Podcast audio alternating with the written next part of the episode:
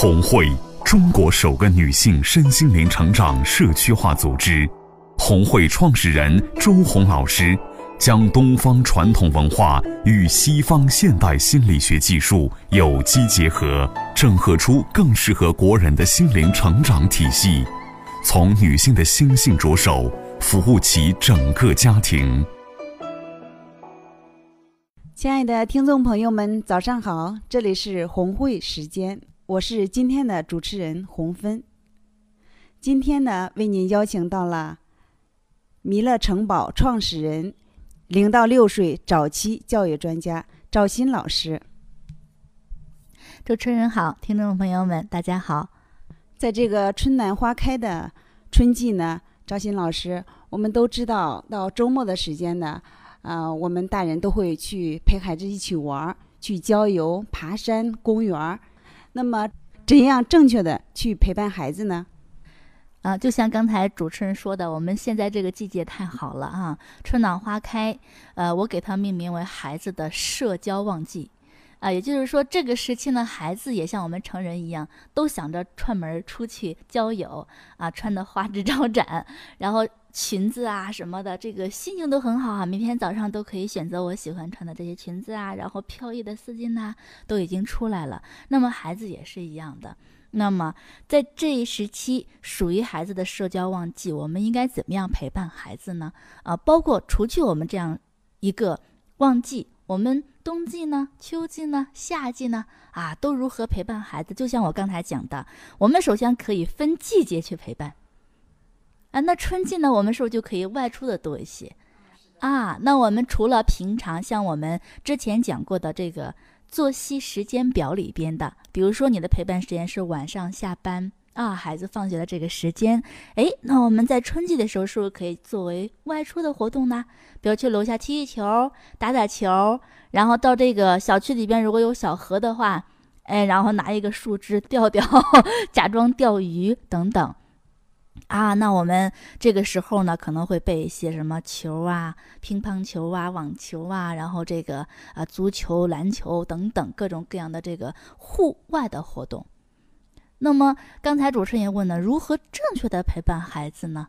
啊，我已经重复过不知道多少次了，还是孩子的年龄特征啊。那比如说我的现在孩子他处于两岁阶段，那么我们两岁阶段的孩子他的成长特定是什么？比如说有一点他在细小的敏感期，细小敏感期，那我们在陪伴的时候呢，我们就可以做一些。跟细节、细小事物相关系的，比如说，我们有一张画，哎，这画上已经打印出来一个小狗，啊，图片，哎，我们可能把这个涂色呢换了。今天我们贴双面胶，孩子喜欢细小的东西嘛，就让他抠啊啊，拿一个绿豆、红豆、黄豆往上粘，一个一个的粘，锻炼孩子的手部精细，因为他喜欢细小的东西嘛。而且在这个过程当中，我们还可以告诉他：哎，这些东西呢是作画用的，或者做游戏，或者是做汤。那么等它熟的时候才能吃。也告诉了一些孩子安全信息，啊，那就是第一点，我们按照孩子的年龄特征去陪伴，这就是方法，啊。那么我们第二点，我们需要做一个陪伴计划书。你是在什么时间去陪伴的？那么像刚才我说的这个，听起来很简单啊，弄一个画儿啊，准备一些豆子啊。当我们的妈妈去做的时候太难了，因为你不是老师，我是老师。我想一个这样的游戏太简单，因为就在我的脑子里，而且是我天天做的事情。但是对于妈妈来说太难了，所以我们的陪伴计划书第一项就是你首先要找一个游戏渠道。什么是游戏渠道？你的这些游戏从哪儿来？因为让你凭空想太难了。等你想到了，孩子的早期教育关键期也过去了，所以我们就赶快去购买一些按照年龄阶段所划分的一些游戏书，啊，或者是到网上能够搜索到的一些 A P P 的网站，啊，有一个就很好，幼师宝典。因为这是老师都可以看的，那妈妈肯定更没有问题。上面教案呐、准备的材料啊、适合多大年龄啊，都特别特别清晰啊，包括各个节假日，像这个万圣节怎么陪孩子玩儿，这个中秋节怎么陪孩子玩儿，那老师可以陪孩子，那妈妈也可以呀，我们也按照那样的去准备就行了。所以这是第二点，我们的渠道。渠道准备好了之后，就是我们每天的陪伴时间固定。你是哪个阶段陪孩子的，让你自己的心里有数，你不容易紧张啊啊，或者是孩子焦虑啊。比如说，妈妈你陪我玩吗？这会儿妈妈忙呢，啊，或者过会儿，咦，我这会儿好了，陪你吧。孩子又忙了，妈妈我在玩玩具呢。然后你看你，我陪你的时候你又不玩了，两个人总不能在一个同频上面，所以就固定好。那两个人心里都有数啊，固定好了之后呢，我们就需要计划了。那么我经常说，很多时候我们在忙啊，或者是我们天天说乱呢，那就是我们没有计划好。那比如说我跟孩子的陪伴，因为如果我当天去准备的话，有可能我当天会被其他的事情所干扰，今天无法准备，那么就会影响陪伴。所以我会专门准备一个时间，比如说周二。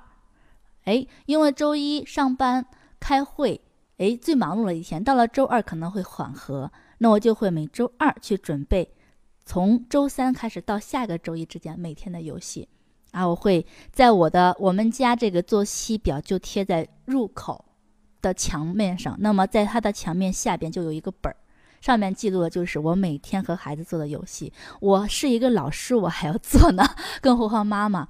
因为即便是老师，有时候脑袋也是一片空白的。你没卡到那个时间点上，或者你没有做好充分准备，孩子说：“妈妈陪我玩吧。”你这会儿，哎呦，玩啥呀？想不起来呀。所以老师还要提前准备呢，更何况我们的妈妈了。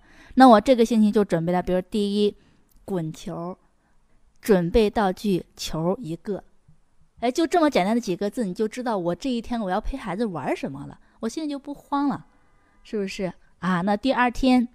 大运动，准备床单一个，球一个，要在床单上和孩子一起抖球啊，抖完之后要接住他，然后移动什么什么的啊，然后包括你有什么游戏的延伸啊，你想到了就写上，用一句话来代表代表概括，让你能够一看就知道哦，我今天要陪孩子玩什么。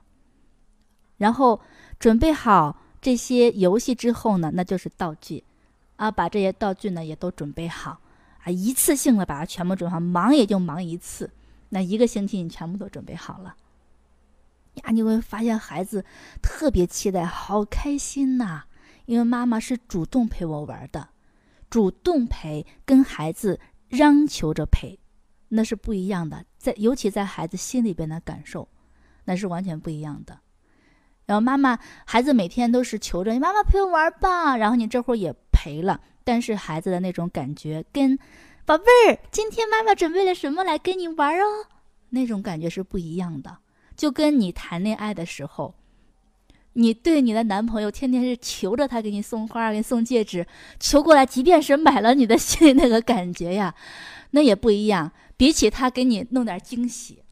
对，心里边的那种感觉都是，这是我要求过来的呀。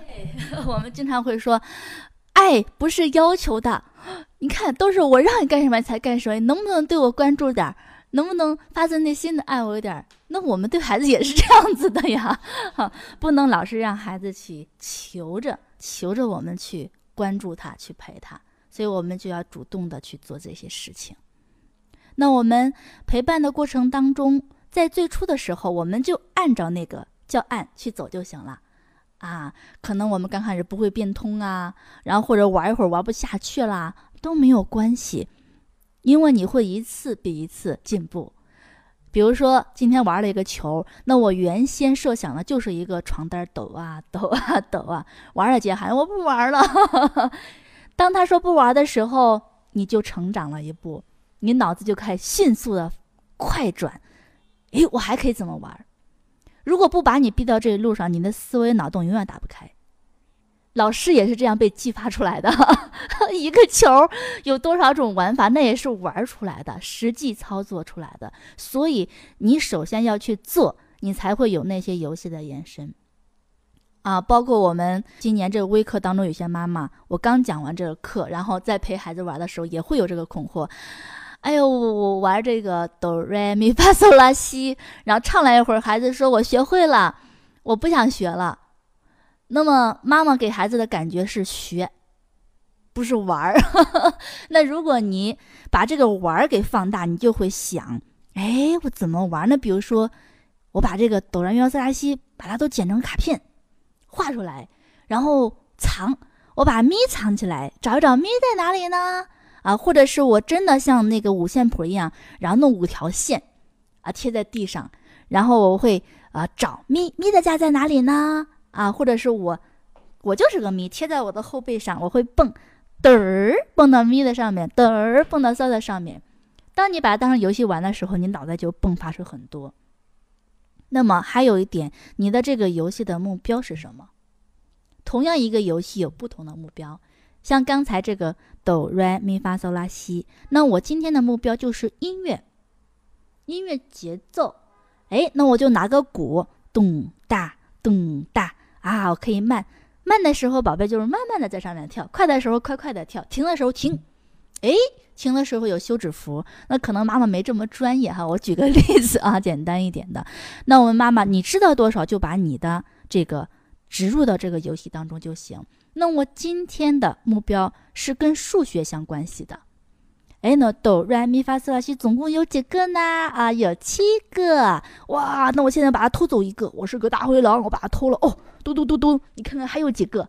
或者谁不见了？思维、记忆力。让他看看，哦，咪不见了，他就会很快的把这个咪给记住，因为你今天玩的就是咪，跟思维有关，跟数学有关。哇，这个卡片反过来了，哇，他们都不见了，现在还剩几个零没有了，哇，让让我再掀起个嘚儿，变出来一个一，又选一个二啊，一加一 加法在无形中有了。那我同样是哆来咪发嗦拉西，我再换一天，我今天的目标是什么？大运动，大运动，那怎么做呢？比如说，我把咪送回家，我设置了一个路线啊，有这个凳子，从凳子上踩下去，嘣跳下去，我转弯儿啊，或者有一个球，拍拍拍拍几下，然后到头了，把咪拿着，然后过来放回去，哎，再拿发，还是接卡片，但是目标不一样，游戏不一样，就这几个抖音幺四拉西，我能玩两个星期都没问题，所以说。目标是什么？你心里面明白就行。而且，一有了目标，我们的家长会很激动，很有方向，或者是很愿意去做，因为我们知道学东西了呀。这是我们家长都很愿意的。很多家长就觉得玩没有什么，其实玩中学，孩子才收获更大。那不是说你坐在那儿啊。给他讲书、讲故事，教他啊，这个是都记住了啊。这是咪咪在第一条线，看到没？他记不住的，你还不如在那蹦一蹦。所以说目标明确，那么我们把这些全部都准备好了之后，你长期的坚持下去，那么你又学习了游戏的延伸啊，学习了花样。那么还有一个最重要的，我们孩子如果网瘾电子产品比较明显的话，我们这个陪伴方式把荧幕上搬下来，比如说奥特曼，诶，我就玩奥特曼打怪兽的游戏。那这个游戏的目标可以是什么呢？因为妈妈不想让他只是玩儿，哎，合作啊。嗯，奥特曼打怪兽，哦，又来了一个奥特曼，他们两个怎么样合作，共同打败这个怪兽？啊，来了三个奥特曼，还可以加减呢。啊，两个奥特曼加一个奥特曼，现在几个奥特曼？三个奥特曼了。比如说，你有什么想法？然后这个怪兽它有什么招儿？哎，创造力、想象力啊，啊，然后你的这个咒语是什么啊？然后，咚，或者是怎么样啊？摔倒的？然后我们是不是要找个垫子啊？等等，和孩子一起去突发奇想的去设计游戏。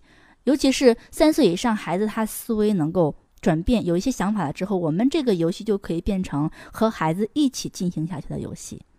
孩子有什么想法，我都都可以把它加到游戏当中。所以往后说那就太多了，我仅仅举几个 简单的例子。那么，我希望我们的妈妈能够从这些例子当中，那么哆来咪发嗦拉西，它同样可以变成一二三四五六七啊，它也可以变成是皮球、篮球什么球什么球，就是不要那么死板就行了，学会灵活变通在游戏当中。听了赵鑫老师的分享，我才明白，陪伴呢就是玩儿，让孩子在玩中成长，让孩子在玩中学习，记忆特别忧心。陪伴呢是最好的家庭教育。为了让我们的回忆里边呢充满乐趣，为了让我们的亲情记忆里面充满了欢声笑语，孩子需要一种长情的陪伴。那么我们父母呢需要一种智慧的生活。好了，今天我们的节目就聊到这儿了，感谢您的收听，我们下次再见。